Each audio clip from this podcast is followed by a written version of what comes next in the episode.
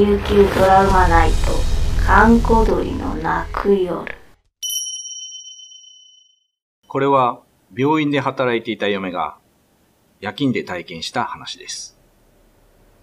病室も消灯した2階の薄暗い廊下にある公衆電話の前に上の階に入院している患者の A さんらしき人が車椅子に乗って誰かに電話していたそうです。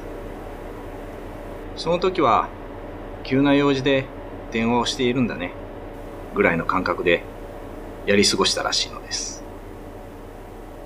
その時、持っていた病院の PHS が鳴り、電話に出ると、A さんが急変している。と連絡があり、はっと公衆電話を見ると、受話器が外れた状態で、誰もいなかったそうです。公衆電話の前で姿を見て、電話が鳴るまで数秒で、どう考えても足を骨折している人が上の階の自分の病室に戻るのは不可能ですが、あの姿は間違いなく A さんだったそうです。なるほど。これはあれですかね、最後にどなたかにご連絡をしていたという。そうでしょうね。でもこういう話聞くとなんかさもありなんというか、ありそうですよね。でもこの受話器が外れてたっていうのはすごいリアルですよね。こうんの霊体として言ってたんじゃなくて、うんやっ。ぱり実際電話してたんですよね。こそうですよね。れは。この A さんを、まあこの看護師さんは、まあ知ってたわけですよね。うんうんうん。そうねだから、A さんだって分かったので、うんやっぱ A さんはわざと、その、意識的にこの方の前に現れたということじゃないですかね。見て欲しかったっていうね A さんにですか、っうん。ていうことは、この思いは A さんの方にあるんですか？これうんだと思いますね。あるいはもう、たまたま偶然ね、は。はいはい。体を抜け出して電話をしたかったのかな。うーん。それを見てしまったのかもしれませんけど。あの、よくこういう死んだ方とか死ぬ直前の方がね、うん。夢に現れるとかね、はい。虫の知らせとか言いますけど、ありますね。なんか、うちの母も、ええ。まあ、母親の母ですね。まあ、僕から見ると、おばあさん、おばあちゃん、おばあさんになるんですけど、うん。方がやっぱり亡くなられた時なんかは、やっぱり、明け方、うん。なんか挨拶に来たとは言ってましたよ。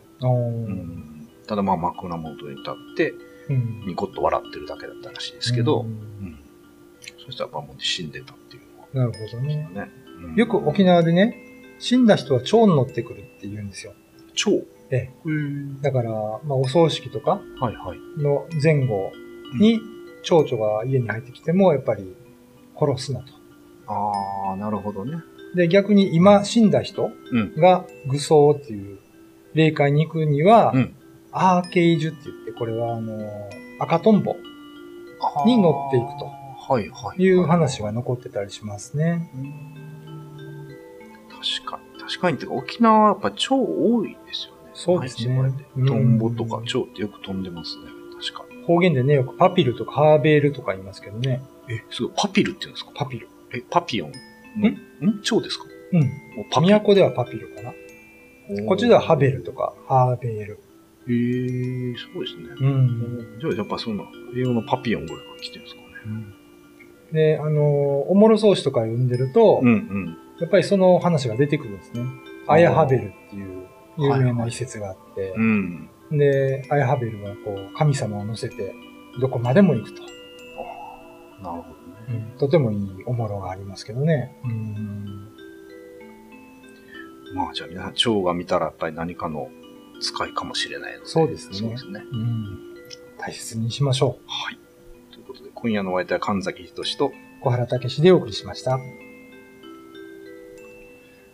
小原さんってこの最後は誰に会いたいですか？今もし。あ死ぬ時？そうそうそうそう。やっぱうち神さんですかね。ああ、ね、やっぱり行き神ますね。崎さんはどなたに会いたいですか？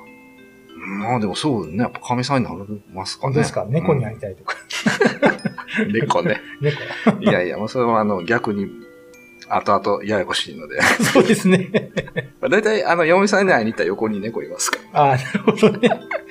お嫁さんは、そういうものじゃないですよね。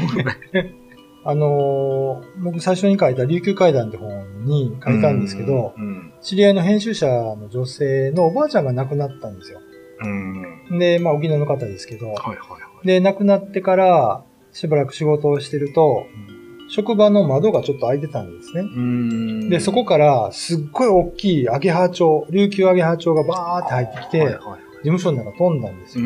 そんなことななかったんですよ、今までね。蝶が入ってきたことは。はいするとその編集者の前に蝶が来てしばらくじっとしてたんです。うん、で、それを見て他の、まあ、事務所の人が、うん、あ、いい、おばあが来たねって、みんな分かってたんですよ、なんかね。その蝶がおばあっていうのが、連れてきたっていうのがなんとなくみんなに分かって、はいはい。っていう話をね、聞いたことありますけど、うん。やっぱりその蝶々ってのは、まあ、霊界から誰かを連れてくるときに乗る乗り物うん。みたいな感覚で沖縄の人は、まあ見てたんでしょうね。僕よくあの、ついで見るんですよね、蝶々。ん ?2 匹で飛んでる。ああ、つがいでね。そうそうそう。つがいで飛んでる蝶々よく見るんです、よく見ますよね。うん。なんかあの、つがいっていうのもなんかあるんですかね。何かと。ああ。一緒みたいな。なんか一人はこの先導してくる役、もう一人がその本人、ね、本人みたいな。かもしれませんけどね。まあでもこうやってあの、死んだ親族とか身内が出てきても怖くないですよね。かうちの親戚が亡くなった時に、ええー、おばさんかな、うん、おばさん亡くなる時結構その、おいっ子さんが世話をしてて、結構まあ大変だったんですよね。うん、ちょっと話が長いんで言わないんですけど、大変で。でも、うん、死んでから、まあすごく仲も良かったんですけど、うん、も死んでから夢にも出てけへんってずっと怒ってましたからね。そうなんだ。ちょっとお礼は言えよみたいなね。なかなか会いにも来てくれないなるほどね。やっぱりそういう、やっぱ思いのある人にやっぱもう一度会いたいですね。まあそうですよね。ちょっと思い出した話で、うんうん、僕の知り合いの奥さんなんですけど、はいはい、あのー、親戚が死んだんですね。うん、おばあちゃんが。はい、そしたら、夢におばあちゃんが出てきて、で、その家はね、あの、仏壇に白玉を備えるんですね、こう、山作るみたいな。はいはい、団子ですよね。うん、で、あんた、白玉が少ないって言って、他の人にもあげるのになんであんな少ないかって言って、ビニール袋があるじゃないですか、コンビニとかの。えー、あれをバッサ、バッサ、バッサってやるんですよ、おばあちゃんが。はいはいはい。で、しょうがないねって言って、ちゃんと白玉を作って備えたら、これで十分やっさって言って、夢に出てきたって話がありましたけど。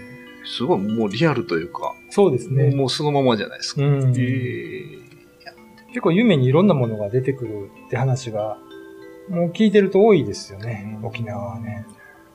いや、でもいいですね。なんかそういう感じで、出てきてくれるとなんかまだ生きてるじゃないですけどね。繋、うん、がってる感じがあるので。そうですね。うん、まあ家族ですからね。そうですね。死んでもまあ縁は途切れないっていうことですよね。うん今夜のお相手は神崎秀俊と小原武史でお送りしました。YouTube のチャンネル登録、高評価、Twitter のフォロー、よろしくお願いします。ポッドキャストも配信中。詳しくは概要欄まで。